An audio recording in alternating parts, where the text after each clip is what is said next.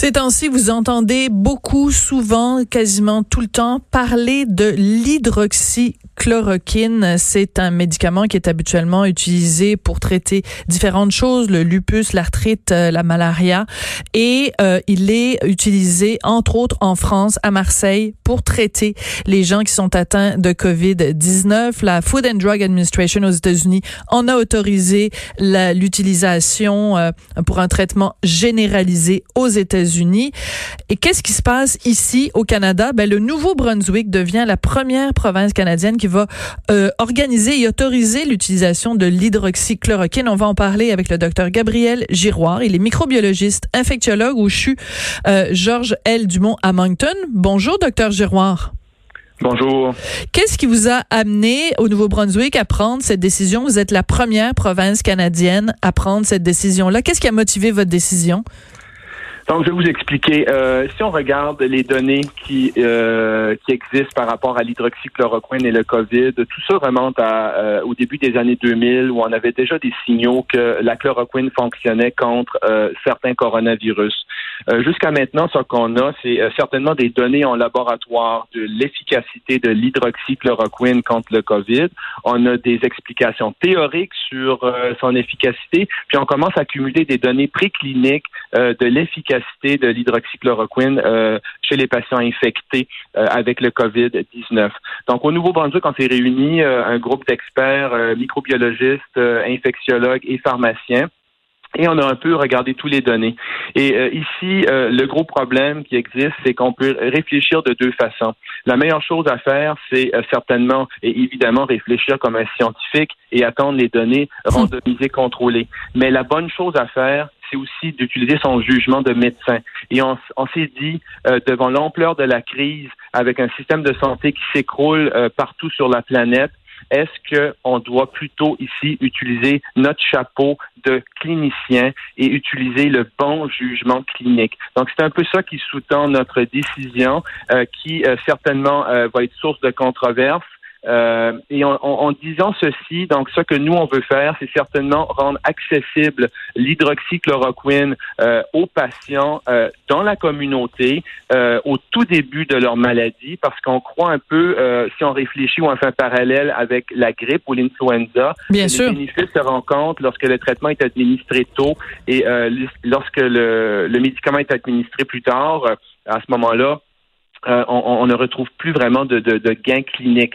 Donc, c'est un peu euh, à cette étape critique qu'on pense qu'il faut euh, initier le traitement. Ceci dit, pour des patients qui rencontrent des critères, des critères cliniques, des critères d'âge, des critères de comorbidité, parce qu'en disant tout ceci, on est bien au courant que euh, le risque, c'est une pénurie du médicament, ce qui est euh, le cas présentement aux États-Unis, malgré le, le don de, de, millions de comprimés d'hydroxychloroquine ou de, de chloroquine. Mais nous, avec notre procédure, euh, on s'assure justement un contrôle des prescriptions dans la communauté pour que les patients puissent accéder, qu'on puisse télécopier des prescriptions aux pharmacies du patient, effectuer un suivi clinique.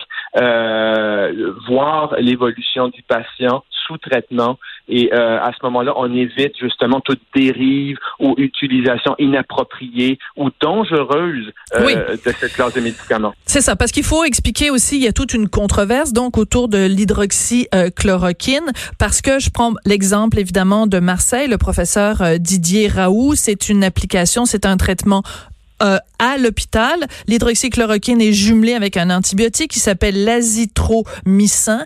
Euh, c'est administré, bien sûr, comme vous l'avez dit, euh, euh, docteur Giroir, au tout début, des gens qui sont vraiment au tout début euh, de, de, des symptômes.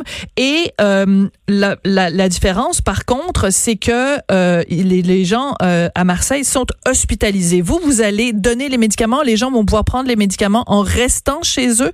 Comment vous allez assurer un suivi clinique pour ces gens-là?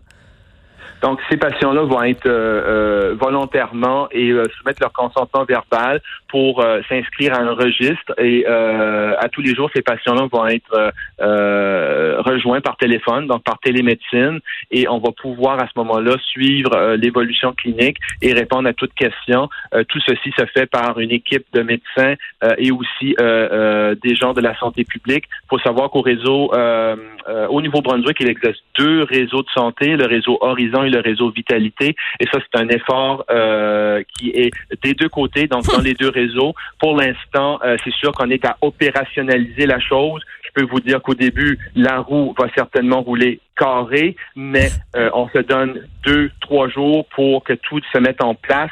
Et c'est un effort titanesque euh, des comités d'éthique, euh, des groupes de médecins, mais on y croit et nous, on s'est lancé euh, dans l'idée de traiter tôt les patients avec le Plaquenil ou l'hydroxychloroquine. Donc, on y croit, on a revu les données.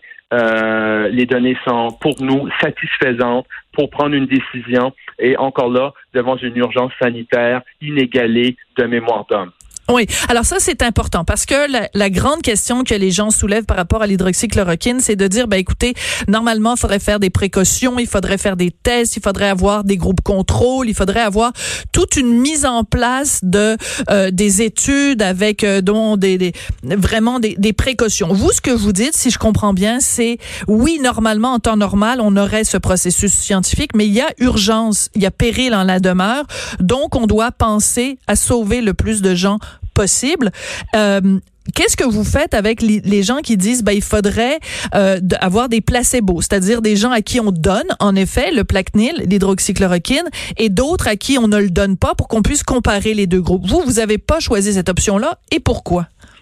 Donc, nous, on va effectivement avoir aucun groupe placebo. Donc, tous les patients qui rencontrent des critères vont bénéficier euh, d'une prescription d'hydroxychloroquine. Euh, par contre, il faut dire que les études en médecine se construisent de plusieurs façons. On peut faire des études euh, randomisées, contrôlées contre placebo. On peut faire des études avec des cohortes rétrospectives. C'est sûr que les valeurs, la valeur scientifique de la dernière étude est peut-être moins forte, mais elle est quand même euh, d'une bonne valeur. Ici, si on euh, euh, euh s'attarde ou qu'on préfère attendre les études randomisées contrôlées, il est très possible que la tempête va avoir passé et on sera trop tard. à retard. Mhm. Donc, nous, on a pris la balle au banc, on a revisé les données. Pour nous, ça nous paraît la chose à faire, la bonne chose à faire si on prend notre jugement de médecin, de clinicien. Euh, et on sait que parallèlement à tout ça, de nombreuses juridictions, de, de, des, euh, des, associations, des, des groupes, des, des, hôpitaux, des universités font des études. Mais nous, notre étude qu'on fait ici, c'est une autre forme d'étude. C'est un registre de patients qu'on a construit. Les patients vont être traités et on va les suivre. Pour nous, c'est euh, faire une forme d'étude de l'hydroxychloroquine, mais ici, il n'y aura pas de groupe placebo. D'accord. Pourquoi euh, Qu'est-ce que vous avez compris au Nouveau-Brunswick que, qu'ils n'ont pas compris dans les autres provinces?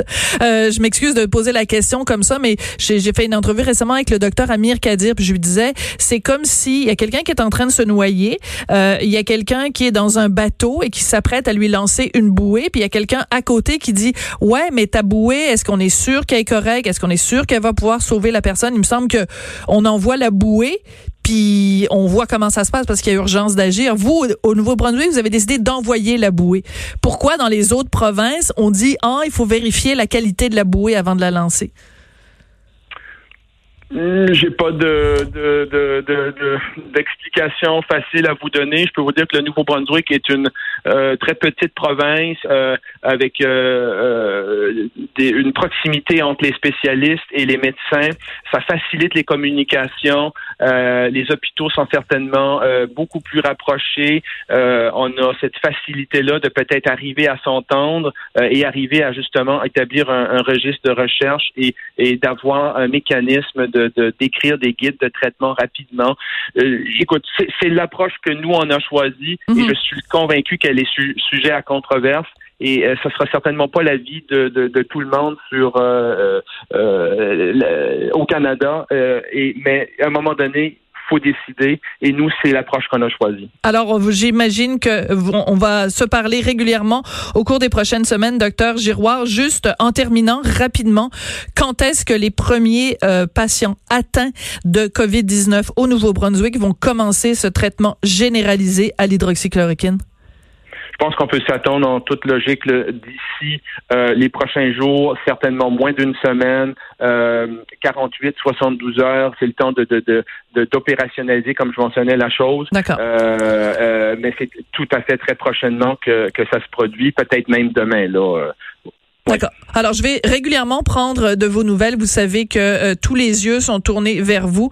Merci beaucoup d'avoir pris le temps euh, de nous parler, docteur Gabriel Giroir. Vous êtes microbiologiste, infectiologue au CHU euh, de Moncton et de la province, donc la première province canadienne qui organise l'utilisation généralisée d'hydroxychloroquine pour combattre ce satané virus COVID-19.